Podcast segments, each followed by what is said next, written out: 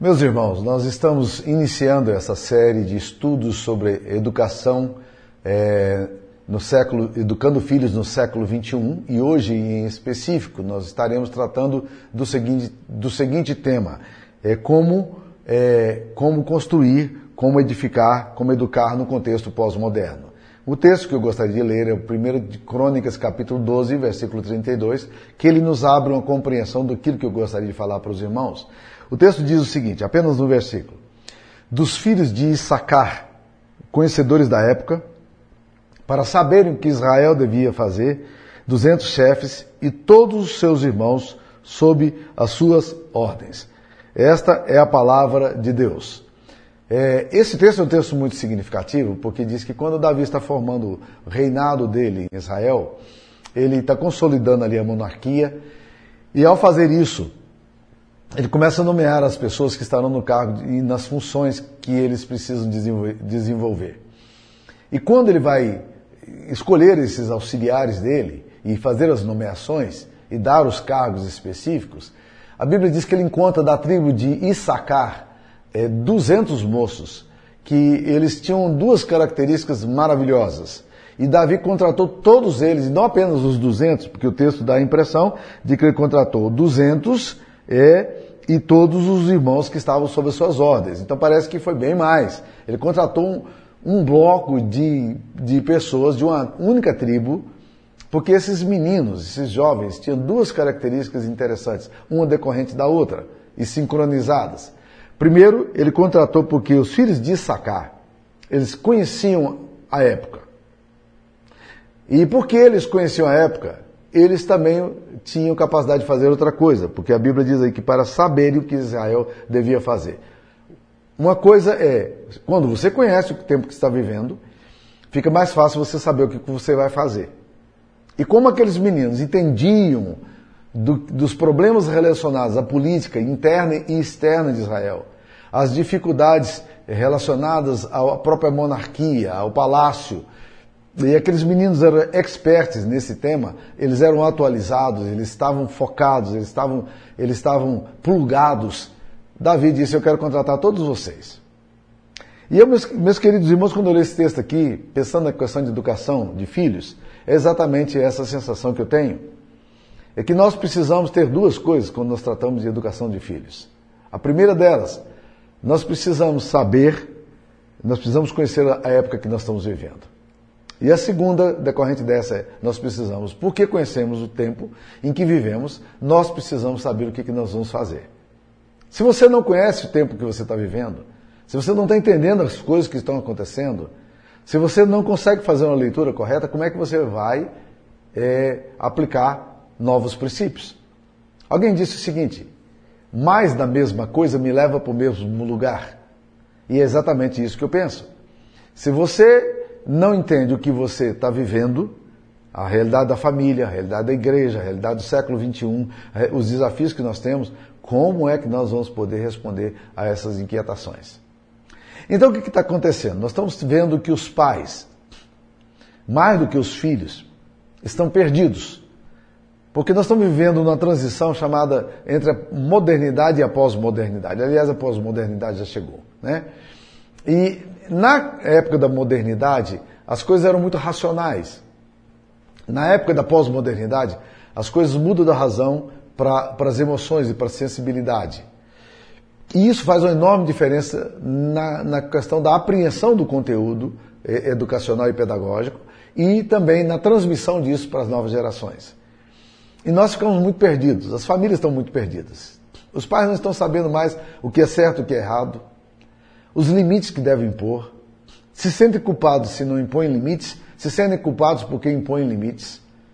E aí vem a mídia de um lado pressionando, vem a, a Bíblia de outro lado pressionando, e aí os pais não estão sabendo exatamente o que fazer. Qual a atitude que ele deve tomar? Alguns anos atrás, minha esposa recebeu a ligação de uma mulher que estava coordenando a atividade de um grupo de adolescentes, e ligou para ela e disse: Desculpa, Sara, estou ligando do banheiro, falando baixinho aqui, porque os adolescentes estão reunidos ali e houve uma discussão sobre a questão de ficar. Ficar para os adolescentes não é exatamente ficar. Ficar é, é o seguinte: você encontra com vários parceiros, beija na boca de vários parceiros, então você ficou. Né? Então, a ideia de ficar é uma ideia de estabilidade. Entretanto, para eles, a ideia de ficar é a ideia de, de que não existe estabilidade, não existe vínculo afetivo nenhum, só a gente só faz as coisas. E a Sara ficou assustada e disse para ele, mas você é, é a líder dos, dos adolescentes, você deveria saber como responder isso aí. Bem, esse é só um exemplo de como os pais não, não estão sabendo como lidar com isso. Junto a esse processo, nós temos uma enorme crise hoje com a questão do papel da masculinidade. Qual é o papel do homem? O homem não está sabendo exatamente o papel dele na sociedade nem na família. Ele está completamente perdido. A masculinidade ela está em crise. Não estou falando de masculinidade na questão da sexualidade em si, né? mas estou falando da masculinidade para entender qual é o papel do homem nesse contexto, onde, onde tantos questionamentos são levantados. O resultado disso é muita confusão. A gente não sabe, como diz o texto aqui, a gente não conhece a época. E porque a gente não conhece a época, a gente não sabe o que a gente deve fazer. E o desafio nosso é exatamente conhecer o que nós estamos vivendo para saber o que nós devemos fazer.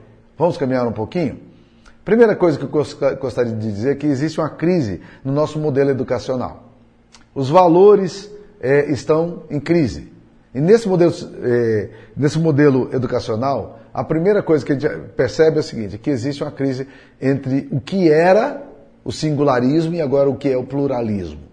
O singularismo era mais ou menos o seguinte, nós entendíamos que verdade é alguma coisa que pode ser aprendida e todo mundo pensava da mesma forma. Eu fui criado num ambiente é, entre a zona rural e a, e, a, e a, cidade pequena. Meus tios, meus avós, os, os vizinhos, todo mundo sabia o que era certo e o que era errado.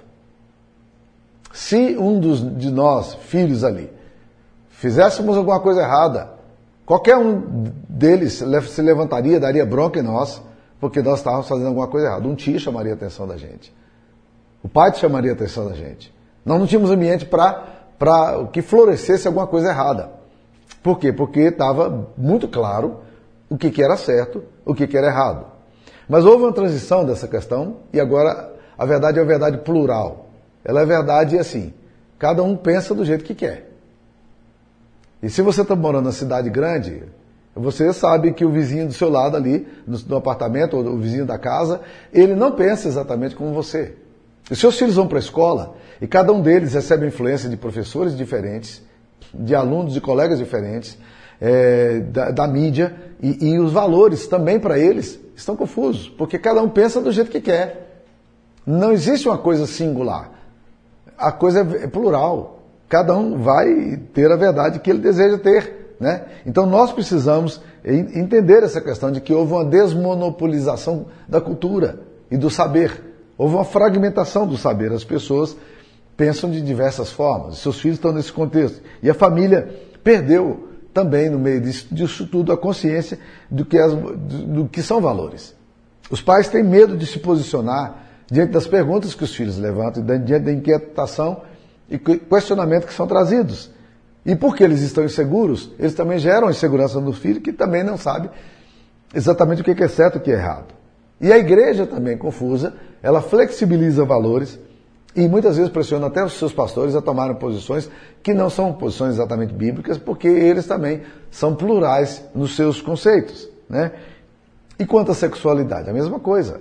Ah, a não ser em casos de gravidez, muito raramente você vai ouvir falar de uma disciplina na vida da igreja. Então ninguém sabe exatamente o que é disciplina, o que é verdade. Sobre o divórcio? A gente, a gente separa ou a gente não separa? Existe disciplina eclesiástica ou não existe? Né? Então, nós temos uma visão plural. A segunda coisa é que nós saímos também, por causa disso, do, do individualismo para o coletivismo. Nós, na verdade, éramos uma, a formação dos valores, eles eram meio que tribais, grupais ou familiares. Mas hoje o que acontece? Cada pessoa é individualizada. Né? E esse tem sido um dos grandes problemas que os psicólogos estão trabalhando. A depressão hoje, a, essa questão da síndrome de pânico, é porque nós estamos cada vez mais em famílias cada vez mais isoladas. Nós somos uma família pequenininha e cada família pequenininha tem o seu núcleo ali e às vezes nem compartilha com o filho. Então você não tem experiências comunitárias. Você vive a sua experiência e a sua verdade de um jeito individual. E aí o subjetivismo, subjetivismo é o seguinte, eu creio naquilo que eu acho que é, que é verdade. O subjetivismo, ele acredita o seguinte, que o que é verdadeiro é o que eu sinto, o que eu percebo. Não é o que se diz. Então a verdade está em mim. A verdade não está, não existe uma verdade. A verdade é o que eu acho que seja verdade. E isso é uma coisa muito complexa. Então, junto com o pluralismo, com o subjetivismo, vem também o relativismo. O que é relativismo? O relativismo, ele diz o seguinte, não existe absoluto. Tudo é relativo. Depende muito da ótica e do ponto de vista que você tem. Então, dependendo do ângulo que você olha a coisa, você pensa de um jeito. Dependendo do ângulo que você está vendo, você vai ver de outra forma. Então, o que importa, na verdade, é que, de que a verdade não existe. Né? A verdade é, é alguma coisa relativa. É, tudo é relativo. E quando eu afirmo que tudo é relativo, até mesmo a afirmação tudo é relativo é relativo. Porque relativizei a minha afirmação. Né? Então, nesse relativismo, é, eu não tenho mais verdade alguma. Nós saímos de uma verdade socratiana, Sócrates dizia que, que a verdade é o que é, e entramos numa verdade, no, no, num conceito hegeliano. Hegel afirma o seguinte, é que não existe, é, é, não existe nem tese nem antítese. Antigamente ele dizia, se A é diferente de B, logo A não pode ser igual a B. E se B é diferente de A, logo B não pode ser igual a A. Então, se um, estão dizendo coisas diferentes, isso implica que, que um ou A é verdadeiro e B é falso, ou B é verdadeiro e A é falso. Mas Hegel, um, um filósofo alemão, vem e diz, não, nós precisamos encontrar a síntese. E a síntese é o seguinte, a verdade não está nem no A nem no B, mesmo que sejam opostas entre si. A verdade está no meio, num, num, numa zona cinzenta e confusa. E isso é que, o que os nossos filhos pensam e o que eles sentem. E uma outra coisa que nós estamos percebendo é que as, as, as coisas estão sendo definidas hoje pelo experiencialismo. O que, que é o experiencialismo? Se eu sinto algo, eu acho que isso é verdadeiro. A verdade não é, não é alguma coisa absoluta. Não é a Bíblia que diz o que é verdade, é o que eu sinto que, que diz que é verdade. Então, se eu acho que, se eu sinto que, eu, eu então vou fazer do, jeito, do meu jeito, porque é o que eu sinto. Né? Então, a verdade é um sentimento, não é, não é um absoluto. A verdade é o que eu acho que, que é porque eu estou sentindo que é assim.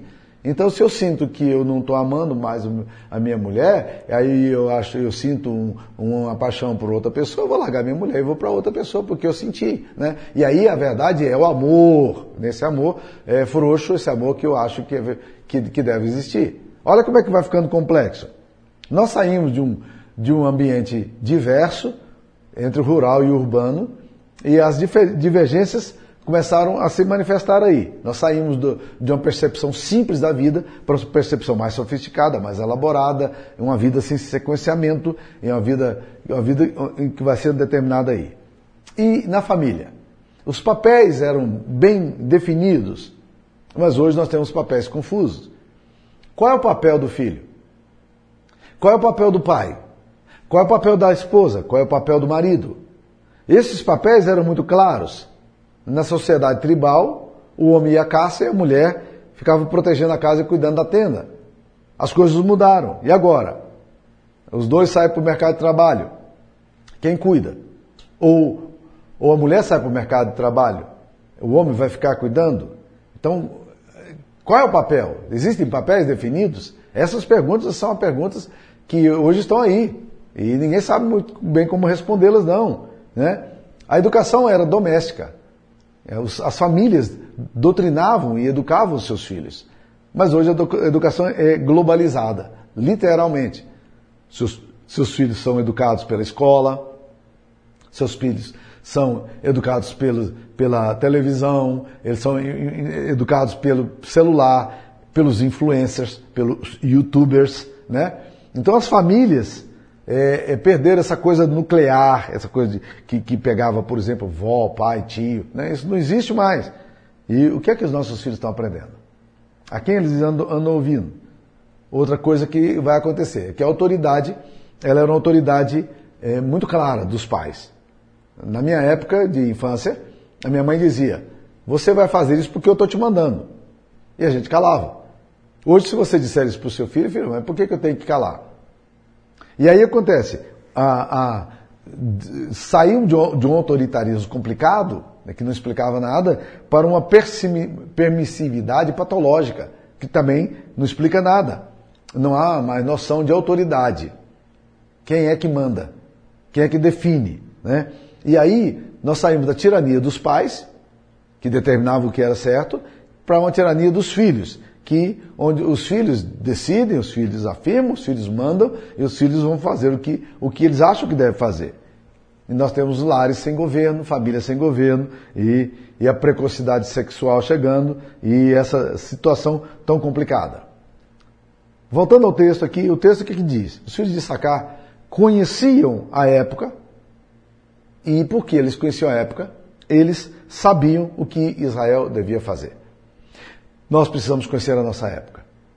Nossos filhos estão sendo expostos a, a, de uma forma bem confusa, bem, bem complexa, a todos esses, esses valores que eu levantei aqui. Isso tudo está aí. E você, pai, fica olhando a coisa, a igreja fica olhando e dizendo o que, que nós devemos fazer. Então, qual é, qual seria algumas pistas que eu daria para a gente poder, nessa época, é onde a gente está tentando entender a, a, educação no contexto do século XXI, qual seria, deveria ser a nossa atitude? Né? A primeira coisa que eu diria é o seguinte, nós precisamos fazer uma leitura do nosso tempo e tentar responder as questões aflitivas da alma. Nós precisamos entender quem é que está na responsabilidade de cuidar e dar afeto, de dar sentido e dar autoestima. Nós precisamos entender o que está acontecendo. Nós também estamos confusos, muitas vezes. Nós também estamos perplexos muitas vezes. Mas nós temos que voltar e colocar, como o Karl Barth falava, nós precisamos ter a Bíblia numa mão e o jornal na outra. Hoje nós poderíamos dizer, nós precisamos ter a Bíblia na mão e a internet na outra. E compararmos as escrituras sagradas e, e fazermos essa correlação. A Bíblia ainda é autoridade para a sua vida? A Bíblia ainda determina o que você vai fazer e como você vai orientar a sua casa? Como é que você educa seu filho? Você educa o seu filho ainda com insegurança, com dubiedade ou com ambiguidade, ou você educa baseado nos valores da palavra de Deus? Então nós precisamos entender o tempo que nós estamos vivendo e trazer esse tempo, iluminar esse tempo que nós estamos vivendo com a perspectiva das, da autoridade das Escrituras Sagradas. Nós somos um povo que crê na autoridade da Bíblia. E a Bíblia tem resposta para esse tempo. Então nós vamos voltar para as escrituras sagradas em temor e tentar descobrir como é que nós, como pais, precisamos fazer para a gente poder impactar o coração dos nossos filhos dessa geração. Que tipo de abordagem nós podemos ter? E nós precisamos estar muito atentos a isso aí. Fazendo, usando o princípio ali de, dos filhos de Sacar. Que eles eram conhecedores da época e sabiam o que Israel devia fazer. Você como pai precisa entender o que está acontecendo. Você como mãe precisa entender o que está acontecendo. E a partir desse momento que você entende o que está acontecendo, você precisa saber o que é que você vai fazer agora, que atitude você vai tomar. Então, primeira linha, primeiro ponto aqui, nós precisamos fazer uma leitura do nosso tempo e tentar responder a essas questões baseadas nas escrituras sagradas. Segunda coisa, nós precisamos entender como é que nós, como família, podemos orientar e trazer é, saúde para essa próxima geração. Uma das palestras que eu vou dar adiante, ela diz o seguinte, que não existem filhos problemas, existem pais problemas. A ambiguidade paterna ou familiar, na questão dos valores, é que está sendo a coisa mais complexa. É bom lembrar o seguinte, vamos tentar entender o nosso tempo. Nós saímos de uma cultura de repressão, onde as coisas eram proibitivas, onde a educação era dura, e aí nós dissemos, nós não vamos tratar nossos filhos assim. Só que nós polarizamos, nós saímos de uma polaridade e fomos para outra. Nós fomos para um outro lado. E isso também não está trazendo saúde para os filhos. O que está acontecendo com os filhos hoje? Os filhos não encontram segurança nos pais, eles não estão é, firmes naquilo que os pais educam, os pais também não estão sabendo exatamente se isso é verdade ou não, o que eles estão ensinando é bom ou ruim, e o resultado está sendo o seguinte: nós estamos criando filhos com muito problema relacionado à depressão, síndrome de pânico, porque eles estão inseguros. Eles não têm. Eles, eles não têm a base, eles não têm o fundamento. Então nós precisamos ter ferramentas adequadas para lidar com a voracidade desse tempo em que nós estamos vivendo. Quem é responsável pelo afeto em casa? Quem é responsável pelo sustento e provisão? Quem é que está cuidando da, da família? Nossos filhos, nós temos tido tempo para ele. Como é que nós lidamos com todas as exigências acadêmicas, que temos, é, empregatícias que temos, para nós termos um tempo adequado e de qualidade com os nossos filhos?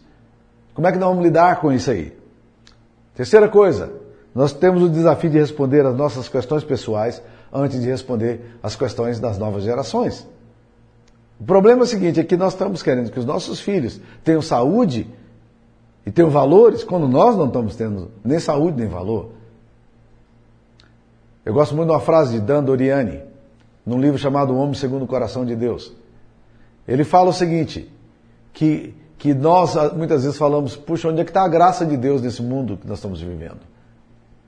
E ele fala, se você começa a estudar a, a história das famílias, você ainda você vai ficar impressionado como é que nós ainda sobrevivemos no meio de tantos desajustes familiares, de tanta disfuncionalidade, de tantos relacionamentos neuróticos e tóxicos que a família tem.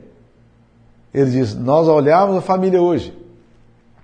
Nós precisamos entender a dimensão da graça de Deus. Quarta coisa que eu diria para você, tentando encontrar uma resposta aqui agora.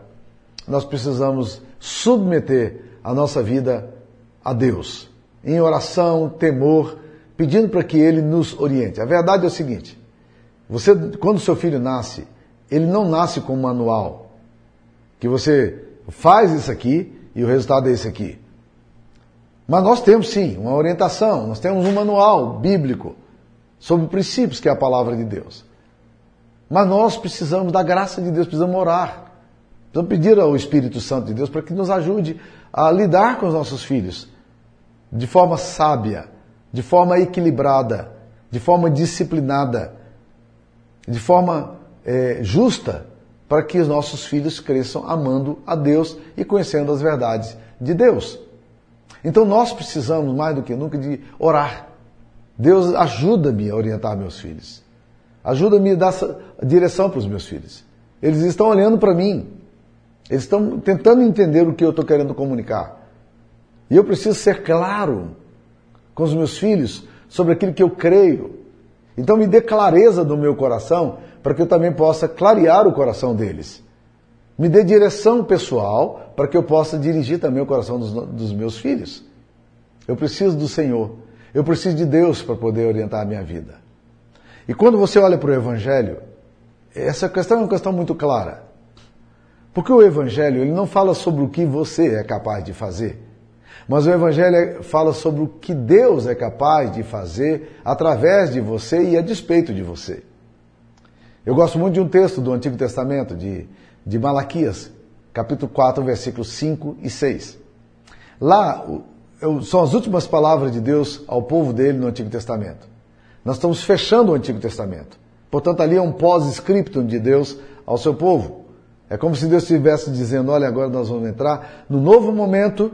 O Novo Testamento vai surgir daqui 400 anos, mas antes disso eu quero deixar uma nota aqui para vocês, para vocês não esquecerem. E a nota é uma nota que traz promessa e traz advertência. A advertência, a promessa de Deus é, é a seguinte: eu vou enviar o profeta Elias para que ele venha, antes que venha o grande e terrível dia do Senhor. E este profeta Elias converterá o coração dos pais aos filhos e dos filhos aos pais, para que eu não venha e fira a terra com maldição. O que Deus está dizendo é o seguinte: que Ele vai mandar no ministério profético de Cristo, no ministério da nova aliança, Ele haveria de enviar Jesus. E Jesus precisava chegar para que Ele pudesse então é, converter o coração dos pais aos filhos e o coração dos filhos aos pais. Deus precisa fazer algo em nós para nos convertermos aos nossos filhos, para que os nossos filhos se convertam a nós. Agora, o que é interessante é que o texto não diz que você tem que se converter ao seu filho e seu filho tem que se converter a você. O texto está dizendo alguma coisa muito mais profunda, que é o cerne do Evangelho. O texto diz: Ele converterá o coração dos pais aos filhos. É Jesus quem converte o nosso coração. É Jesus quem vai fazer com que nosso coração possa ser de fato um coração convertido dos nossos filhos e dos nossos filhos convertidos, porque isso é um milagre de Deus. E o texto tem uma advertência dura, diz assim: isso tem que acontecer para que eu não venha e fira a terra com maldição.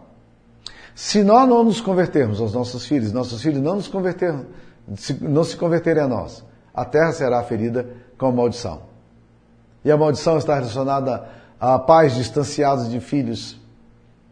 A maldição está relacionada aos afetos sendo danificados. A maldição está relacionada a uma sociedade sendo destruída. Por isso nós precisamos de conversões. Mas quem gera essa conversão é Jesus. Isso é o Evangelho, é Deus quem faz. O apóstolo Paulo faz uma pergunta interessante na segunda carta aos Coríntios, quando ele fala assim: quem, porém, é suficiente para essas coisas? Ele diz: não que por nós mesmos sejamos capazes de fazer alguma coisa como isso procedesse de nós. Pelo contrário, a nossa suficiência vem de Deus que nos habilitou para sermos ministros de uma nova aliança. Não estou falando do que você é capaz. O desafio que nós temos é imenso. Quando nós começamos a entender a época que nós estamos vivendo e precisando aprender o que nós devemos fazer, o desafio é imenso. Mas nós temos uma promessa maravilhosa do Pai. Ele vai converter a gente aos nossos filhos. Então, ore para que o Espírito de Deus converta você ao seu filho. Ore para o Espírito de Deus converter você ao seu pai. Para que a terra seja abençoada. Para que haja alegria na terra. Para que haja shalom na terra. Que Deus abençoe você. Eu espero que essa palavra possa ajudar você nessa caminhada tão desafiadora de educar os filhos no século XXI. Que Deus abençoe. Amém.